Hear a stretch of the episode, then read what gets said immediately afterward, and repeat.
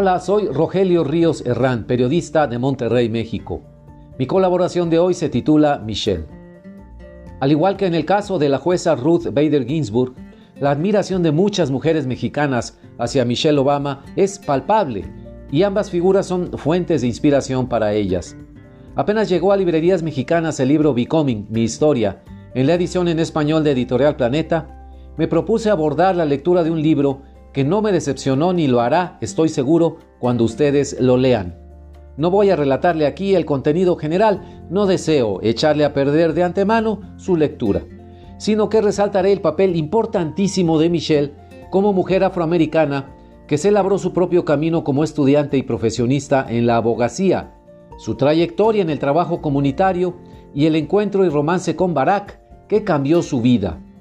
Todo ello sucedió en el marco de esa ciudad maravillosa que en lo personal me resulta Chicago, un verdadero melting pot de grupos étnicos, migrantes, idiomas, culturas, lenguaje, etc., y que a orillas del lago Michigan es una metrópoli vibrante de gente, música, pujanza económica, museos y deportes de alto nivel, un lugar incomparable.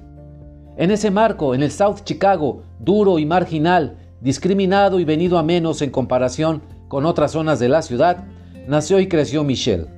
Toda la primera parte de su libro, Mi historia, la dedica a narrar avatares por su vecindario, las escuelas, los parques públicos de su infancia y en particular su toma de conciencia desde temprana edad sobre que el color de su piel podría ser, si no asumía una personalidad fuerte, una condena sobre su destino.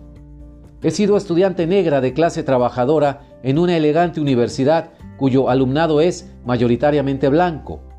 He sido la única mujer, la única afroamericana en lugares de todo tipo. He sido novia, madre primeriza, estresada e hija desgarrada por la tristeza. Y hasta hace poco fui primera dama de Estados Unidos.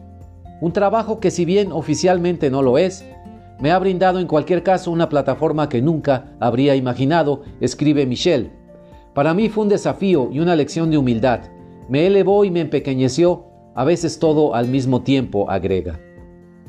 A lo largo de sus ocho años en la Casa Blanca, yo escuché en México reacciones diversas de amigos, hombres y mujeres, respecto a la primera dama, aunque siempre les decía, medio en serio y medio en broma, que en realidad ella era la inteligencia detrás del trono, tal como siempre lo consideré en el caso de Hillary Clinton.